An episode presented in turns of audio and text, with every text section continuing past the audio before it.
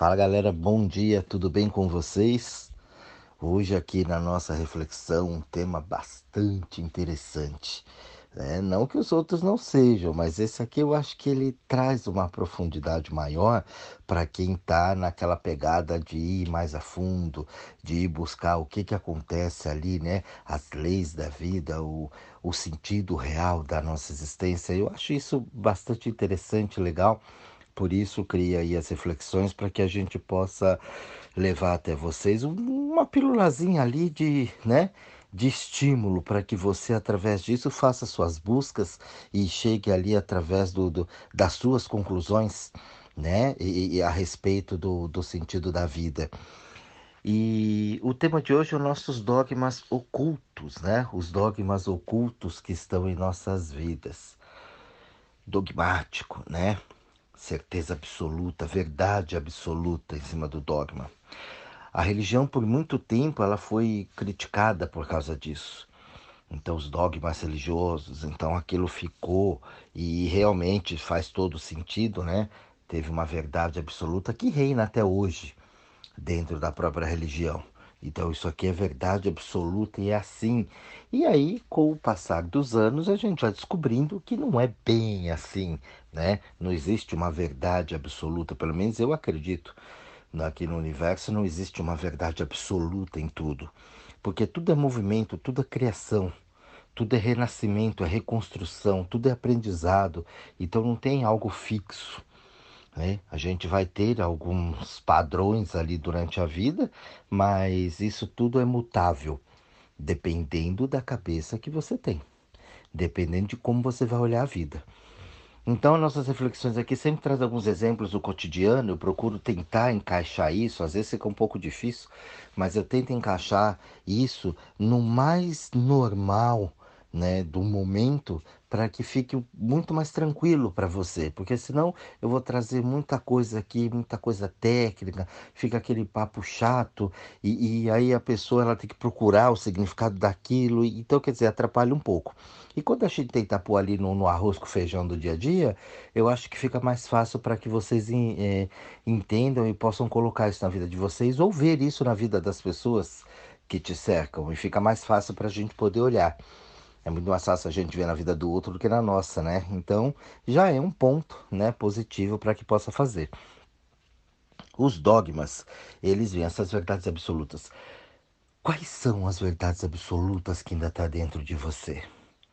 Quando eu faço essas perguntas, eu não quero que você responda já plá. Eu quero que você pense. Eu quero que você sinta ali dentro né? Porque tem muita coisa que está realmente escondido atrás, do atrás, do atrás, está sentado lá no pezinho da alma, uma macumba interna que você faz e fica ali. Muitas vezes a pessoa só descobre isso quando ela está né, no meio de uma sessão e aí nós vamos puxando, puxando, puxando. Aí ela fala: Nossa, isso está lá, eu nunca pensei que isso estava aqui, assim, assim. E ela vai descobrindo. Então dá uma olhada, né? O que é que está oculto aí dentro? Né? Quais são as verdades absolutas que você colocou e não abriu mão daquilo? Assim que é o certo. Isso é verdade. Porque se você olhar para isso, né, assim como veio os dogmas religiosos, hoje a gente não pode mais acusar a religião disso. Por quê? Porque esses dogmas estão em todos os lugares dentro da família, da sociedade, na política, né? principalmente na política, hoje isso fala muito alto, dentro do trabalho. Né? Então é assim que é, e pai, pai, muitas vezes você não concorda dentro das escolas, universidades. Então tá tudo ali colocado. Olha, você está dentro de uma universidade federal, você não pode dar a sua opinião do governo, do mundo. Por quê? Porque você não pode falar de repente mal do governo porque isso aqui é uma universidade federal, estadual, né? E as pessoas, elas vão, eu digo, né, vão se prostituindo em cima daquilo. Por quê? Porque por causa de alguns valores, né? Não digo valores, preços, eu acabo é, é, evitando de pensar. Então isso é, é muito sério. Se você parar e pensar bem, Você que estudou, que fez uma faculdade ou que está fazendo uma faculdade, por exemplo, você vai fazer um trabalho lá, né? Um TCC. E aí o que que acontece, né? O trabalho de conclusão ali do curso. Então você vai fazer uma tese, você vai defender uma tese em cima de uma situação ali, enfim, o pessoal sabe que é isso. Só que chegar lá, se você não põe referências, tá tudo errado canso de ver, eu atendo esse povo o tempo todo. Né? E aí, ah, mas está errado. A referência, a referência, a referência. Se você chegar lá e entender uma situação e colocar, o cara vai falar, mas cadê a referência? Ó, isso aqui está errado, você não pôs referência. Segundo fulano, segundo Beltrano, segundo aquele lá, segundo esse daqui, eu não sei se eles fizeram essas experiências, provavelmente devem ter feito, mas eu não posso ter a minha conclusão, eu não posso eu ter a minha ideia, expor a minha ideia também? Tem uma frase né, que eu gosto muito, e eu infelizmente eu não, não lembro agora o nome do, do poeta, quem escreveu essa frase, eu estou procurando, mas ainda não achei. É, Quero me esforçar para fazer nascer algo de novo, não com a intenção de apagar o antigo mas que tem o mesmo direito à existência. E aí, quando você vai para uma universidade, por exemplo, não é aceito esse novo. Poxa, eu não posso ter tido uma visão diferente, eu não posso ter tido, né, feito um estudo diferente, chegado a uma nova conclusão, algo que eu possa agregar, segundo o fulano? Não pode. Não pode. Você tem que sempre replicar aquilo que já é. Por isso que hoje, quando a gente vai fazer um estudo, né, principalmente na minha área, por exemplo, nós temos a terapia junguiana. Porra, mas eu vou ter que seguir sempre o Jung? Eu não vou poder, eu, Jorge, aqui, um simples mortal, eu não posso criar um método, né? Não pode.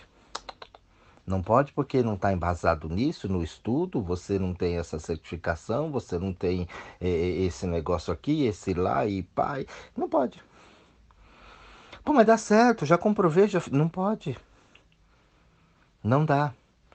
Então você tem que sempre estar, segundo Platão, segundo Aristóteles, segundo Sócrates, segundo Jung, segundo Nietzsche, porque foram, né, os graais, foram os grandes nomes, mas esses grandes nomes estão tá lá atrás, bem lá no fundo. E hoje, quais são os grandes nomes de hoje? Não tem, né? Não tem, com, com esse peso todo que tem, não, porque os grandes de hoje citam justamente esses antigos. E é óbvio que aqui eu não estou tirando o valor deles, é, é tem estudos fantásticos ali. Mas será que a gente não pode ter uma competência de criar? A gente vai ter que ficar sempre refém e órfão desse povo? Então, se você está lá na, na faculdade, na sua universidade, você não pode fazer um trabalho sem ter as referências. Então você está dentro. A conclusão minha é: qual é o meu TCC desse, desse ponto? Minha conclusão é de que você está dentro de uma universidade e você não pode ter opinião própria. Você está estudando ali, mas você não pode ter a tua opinião. Você tem que estar sempre embasado sobre né, regras, dogmas do passado. Isso é um dogma oculto na sua vida. E a gente não percebe. Não percebe? Muitas vezes eu cansei de ver pessoas fazer o trabalho e falar, pô, mas não, não, não tá muito legal isso aqui, porque assim, assim, assim. E descobriu que não pode pôr. Se você pôr, você é reprovado. Por isso que se você puxar na internet hoje, as pessoas, né, Ctrl C, Ctrl V e manda para a faculdade. Trabalhos idênticos, você puxa lá idênticos das pessoas. Professores, inclusive, que dão trabalhos idênticos a estudos que já foram feitos. Claro, né? Isso desgasta. Eu vou fazer um trabalho ali, mas tem milhões de pessoas fazendo a mesma coisa segundo aquela fonte. Ué. Eu pego um poeta, eu pego o Carlos Drummond, eu pego, sei lá, Khalil Gibran, eu pego esse povo todo, entendeu? E aí eu vou falar o quê? Você tem que pegar essa obra e falar, pô, mas tem um milhão de nego falando, é lógico que vai ter sempre coisa repetida, porque segundo esses, né, poetas, ó, é isso, isso, isso. Não tem o que falar muito. Então vai ser sempre repetitivo as coisas. E esse povo vai passando a rodo pro mundo. Não, passou. Seu trabalho está certinho, porque tem as referências bonitinhas, bibliográficas, está aqui, correto, ok. Você copiou e colou. E cadê a ideia? Cadê o crescimento? Não tem. Você entendeu lá, muitas vezes não entendeu, muitas vezes você não concordou, mas você tem que passar assim e tem que pôr assim, e assim tem que ser. Então aquilo está oculto. Está colocado ali. Na política hoje, a mesma coisa. Então você olha lá, tem um dogma lá, uma verdade absoluta. Hoje a nossa é de corrupção. Você vai lá, entra, anos e anos e anos assim. Olha, é assim. Aí você vê um ou outro querendo fazer alguma coisa, mas é corrompido também pelo sistema. Então o sistema é dogmático, a verdade absoluta é aqui, ó, nós nós vamos fazer para o nosso bem-estar. Não tem ainda a consciência do coletivo. Porque as pessoas falam, as pessoas falam assim, ah, mas você tem a crise, você tem isso. Não, você não tem nada. A crise somos nós administrando tudo. Nós, eu falo porque é todo mundo. Eu sempre digo aqui, não adianta só culpar os políticos se você não faz a sua parte aqui. Isso é um dogma oculto dentro da tua vida, é uma verdade que você tem. Se eu puder levar uma vantagem aqui, tu tô legal. Você reclama do governo que ele rouba, mas você tem Sky Gato.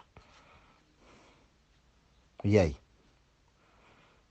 E aí vem com né, os fins justificando o meio. Não, porque nós já pagamos o satélite, porque está lá através dos impostos e tudo mais, e blá blá blá blá blá, para justificar o quê? Você não paga nem a tua internet, nem a tua TV por assinatura. Que você dá um jeitinho, você pega um aparelho lá, compra, põe e corrompeu aquilo, o sinal. Aquilo é ilegal. A gente sabe. Vende a rodo. E o pessoal que tem vai ficar brabinho comigo. Tudo bem, não tem problema. É. Então, quer dizer, toda vez que eu tento né, fazer alguma situação assim, que eu vou reclamar daquilo, eu preciso ver se eu também não faço igual. Porque vai mudar só o cenário mas o enredo da peça é o mesmo. Eu cansei de trabalhar, por isso que eu parei de fazer parcerias com o povo, o povo falava, essa aí tem dinheiro, vai lá, vende um pacotão para ela, faz isso, faz aquilo. Eu falei, não. Eu vou fazer o que ela tem. Ó, essa aí chegou de Mercedes, essa aí você tem que cobrar mil. Pô, aquele que chegou então no, no Fusquinha lá, tem que cobrar quanto? Dez? Quer dizer, eu vou cobrar pelo pelo carro, pelo o status da pessoa? Ah, então se for um artista, eu tenho que cobrar um milhão? Não é assim que funciona, isso é corrupção. Qual que é o preço justo? É esse. Esse é o preço justo. Aí a coisa ela vai funcionando. Você vê promoção. Você compra uma promoção, chega lá uma coisa, ó, é, essa televisão hoje, dois mil. Pô, mas amanhã tem a Black Friday e você vai pagar 900. Porra, qual que é o preço justo, cacete? O que comprou dois então se lascou, porque foi o lançamento. E depois do lançamento, ah, depois do lançamento isso despenca. Ué, mas e, e por que que no lançamento? Ah, mas é oferta, é procura, é demanda e não tem nada que justifica isso. Então isso é um dogma. É uma verdade absoluta do mercado e que a gente não para para perceber. A gente acha que isso é só dentro daquilo que a gente aprendeu. E aí isso vai engessando a gente, vai deixando a gente sempre à mercê dessas coisas. E a gente fica sempre, ah, mas é assim, né? Todo lançamento é assim. Eu queria ver se ninguém comprasse o lançamento, o que, que ia acontecer. Mas você tem uma verdade absoluta, uma vaidade que você quer aquilo na hora. E é por isso que a gente não sabe controlar o valor das coisas. Muitas pessoas não sabem pôr preço naquilo que elas fazem. Cansei de ver isso. Eu também passei por isso. Será que está muito caro? Será que está muito barato? Será que é? Não é porque tem aquela insegurança. Por quê? Porque a gente não tem uma base sólida daquilo. Nós temos um produto em casa que traz uma referência muito legal para a gente, que é a cadeira. Se você observar a cadeira, a cadeira traz dois conceitos muito interessantes para a gente.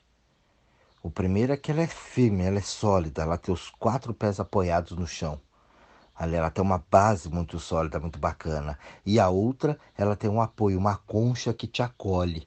Então ela te segura, te sustenta e ao mesmo tempo ela te acolhe para que você fique numa postura correta, tranquilo.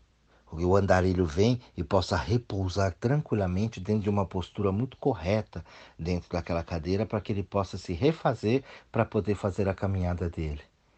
Você já pensou essas duas qualidades dentro do ser humano, bem praticada, bem elaborada? Equilíbrio com o seu aconchego com você? Você desmancharia qualquer dogma, qualquer doutrina que colocaram em você. Mas hoje não. Hoje você tem que casar. Hoje você não pode ser assim. Hoje você não pode ser assado. Quando você pega aí, né, a homossexualidade, por exemplo, as pessoas não aceitam. Não adianta. Um ou outro que fala beleza, o resto não aceita. E não aceita por quê? Porque tem um dogma ali, porque isso não pode, isso não é coisa de Deus. O nego trata até como doença. Quantos já tentaram vir, vir aí com cura, a cura gay? A gente tá cansado de ver isso o tempo todo. A ignorância do mundo. Por quê? É um dogma. Ó, não é. Deus fez o homem e a mulher e tem que ser homem e mulher. Homem como não pode, mulher com mulher nem pensar. Isso é uma aberração, é isso que eu já ouvi falar o tempo todo. Nos bastidores, pessoas que supostamente não, é, não, imagina comigo não, fala lá que é. Para eles, eles não concordam, mas eles têm que falar porque ele está no meio ali, assim, assim. Então a hipocrisia, ela impera dentro dos dogmas que foram colocados para gente. Agora, você não está dentro da pessoa. Você não tem a experiência do outro, porque nós somos indivíduos, nós somos únicos. Únicos, individual. Você não está dentro do outro para saber o que acontece ali. Como é que você pode ter a pretensão de falar que aquilo está errado? Se você não vivenciou aquilo, você não sabe, você não está lá. Não, mas Deus fez assim. E você lá conversou com Deus por acaso? Conheceu esse cara? Bateu um papo com ele, teve aulas com ele? Porque todo mundo fala de Deus. Deus é um arquétipo, uma imagem, mas quem é que viu Deus? Você aprendeu Deus pelo que o arquétipo da tua família os dogmas da tua família que foi lá e colocou Deus. Dependendo da banda que você toca, da família que você dá, o Deus está na Umbanda, no Candomblé, é, lá no, no Islã, está no budismo, está na Rosa Cruz, está no maçom. Depende. Aí, aí cada um é um Deus. Mas cadê? Quem é que viu? Quem é que falou? Isso é um dogma, gente. Ah, mas eu acredito. Acredito em quê, se você não vê? Ah, mas eu sinto. Uhum. Eu já vi como você sente. Quando você me procura, que não sabe nem sentir o que você tem aí dentro. Da onde vem essa dor? Não sei. Fala que sente Deus. Tem que acordar, gente, para isso. Não sente nada. Com quem que eu tô conectado? Eu não sei. E fala que sente Deus. Não sente nem aí dentro que você tem aí. A gente vai mexendo, mexendo. Às vezes eu fico três horas com uma pessoa para poder fazer ela sentir um negocinho. Ela fala que ela acredita. Acredita em quê? Onde é embasada essa tua fé? No dogma da sociedade, do, do, né? da confraria que você viveu ali. Que é a tua comunidade teu bairro, teus familiares, as pessoas, as escolas que você foi. Por isso que essa zona, essa favela na política hoje no mundo. Você vê lá nos Estados Unidos, o poder a qualquer custo, o prazer a qualquer custo. E se você for buscar na história, as pessoas começam a sentir o prazer com coisas assim que é maluco, prazeres muito, muito estranhos. Coliseu, né? Roma. Pessoas se gladiando, se matando lá dentro, joga para os leões e pega aqui. Tem muitas coisas aqui. E você quiser, você vai buscar lá na história. Eu não vou ficar falando muita coisa disso aqui. Em que as pessoas se matavam e o outro tinha prazer em jogar o outro para os leões. E hoje não é muito diferente, né? Você pega os grandes centros, Minas, São Paulo, Rio, né? você vê nego matando aí só para ver o tombo. Isso é o quê? É um dogma. É uma verdade absoluta. Olha, a verdade é essa, é assim. Ó, não tive oportunidade, por isso que eu virei ladrão. Será? A caridade é um dogma.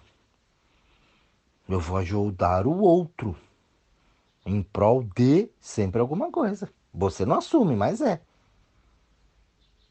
E o pessoal fica muito brabinho comigo. Muito puto quando eu falo isso. Mas é, por isso que fica bravo. Fica nervoso. Porque não leva a lugar nenhum. Eu sempre repito aqui, se for lá, deu sopa para os pobres. E aí? E o resto? Você deu oportunidade para ele? Não. Então você vai ter que ir lá dar sopa para ele todo dia. Porque ele não tem um trabalho, ele não tem uma casa, ele não tem condições, ele não tem a tal da oportunidade. Então você vai ter que sustentar ele. Ah, não, só fui lá essa noite. Tá aí agora. E o resto do ano? Ele vive do quê? Com o cheiro da sopa?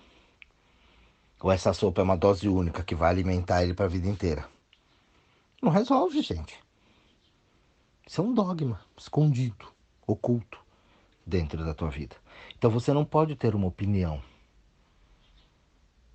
Hoje você não pode fazer as coisas assim. Então as pessoas colocam o prazer e o prazer é muito importante. Eu já falei aqui do prazer e falarei outras vezes para você. É importante você ter o prazer nas coisas que você vai fazer, assim como o dinheiro. Nenhuma apologia ao dinheiro, ao prazer, mas espera aí, até que ponto? Porque se tudo que você vai fazer você vai, sentir, você vai precisar sentir prazer, você fica escravo dele.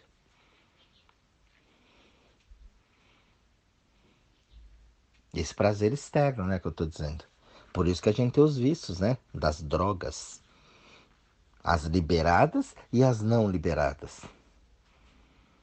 Você fica numa abstinência. Então tudo que eu vou fazer tem que ser relacionado ao prazer.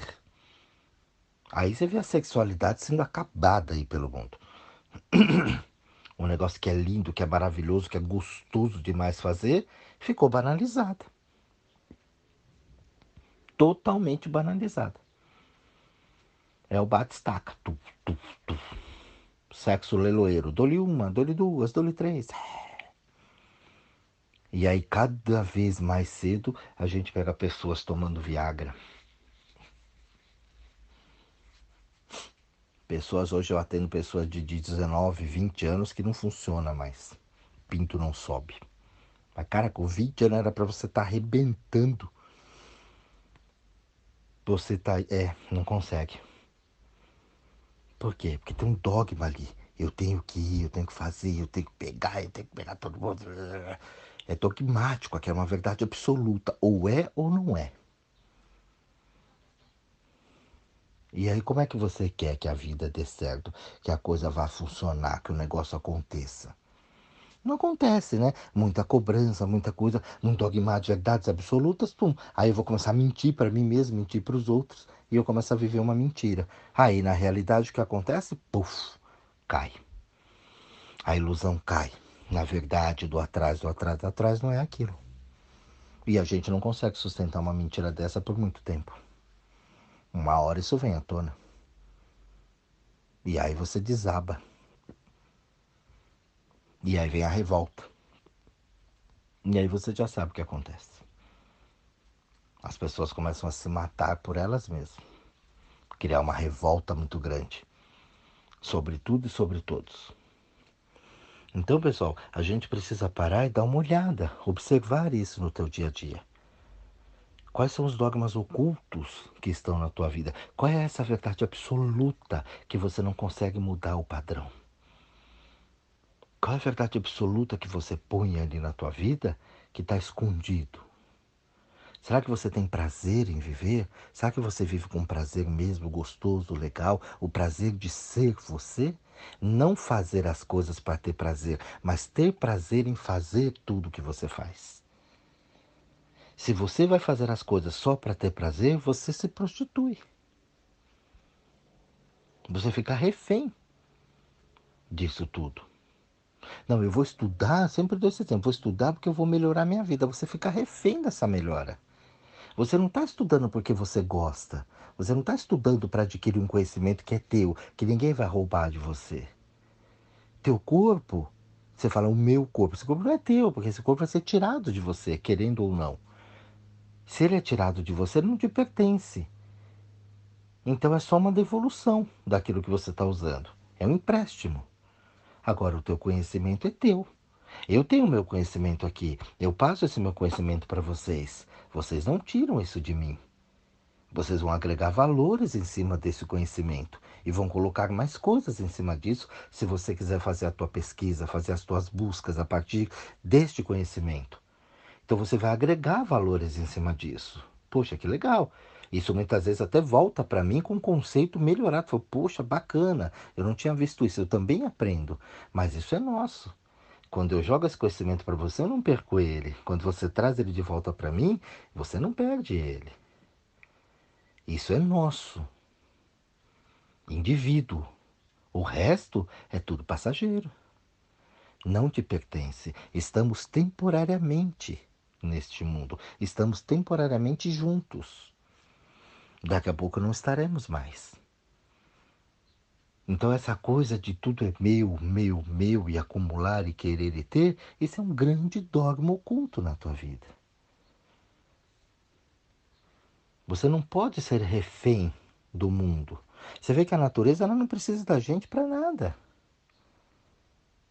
Ela faz tudo. Ela quer uma máquina para voar, ela faz. Ela já tem cometas, asteroides, ela tem uma série de coisas aí. A velocidade da luz, ela já é a velocidade da luz. Ela inventou isso. O homem só descobriu aquilo. O homem não inventou. Já era. Ela já cria as coisas por si só. Porque ela faz essa troca com a gente. Então ela é única. Você vê um pássaro quando ele levanta voo do ninho, ele está preso naquele ninho. Quantas vezes a gente está preso no nosso ninho aqui e não consegue bater asa e voar? O pássaro, quando ele começa a voar, ele vai vendo o ninho ficando cada vez menor, menor, menor. Quando ele olha em volta, ele vê um universo a ser explorado. Ele vê que aquele ninho é muito pequenininho onde ele estava preso. Agora ele tem confiança para explorar novos mundos. A gente muitas vezes fica preso nesse ninho, desde a infância preso nesse ninho que pode ser os medos, os conceitos, os preconceitos, os dogmas escondidos, porque foi aquilo que foi passado para você. E você não consegue bater asas a 200 metros além do ninho e está sempre voltando para ele. Por isso que as coisas se repetem na tua vida. Ou não acontecem como você quer. Porque tem esses dogmas ocultos escondidos dentro de você. Então, nós temos aqui hoje bastante exemplos que eu acho que são fundamentais para que você pare um pouquinho e analise. Aonde é que você está preso? Onde é que tem esses dogmas, essas verdades absolutas que você ainda segue isso, muitas vezes no automático, no inconsciente? Acorde para isso. Reflita sobre isso. Essa é uma reflexão que dá para você por uma vida inteira. Para você parar um pouquinho e observar e começar a transformar isso na sua vida. Então fica essa dica para vocês. Hoje, nesta sexta-feira, né, encerrando aí a, essa semana, esse finalzinho de semana chegando, para que você reflita bastante e comece a partir de agora retirar qualquer dogma oculto, qualquer verdade absoluta que esteja dentro da tua vida. E faça as coisas com prazer, não faça as coisas para ter prazer você vai ver como isso faz toda a diferença na tua vida. Você não ser refém de nada, nem de ninguém. Um bom estudo a todos vocês, um grande beijo para todo mundo e até o próximo áudio.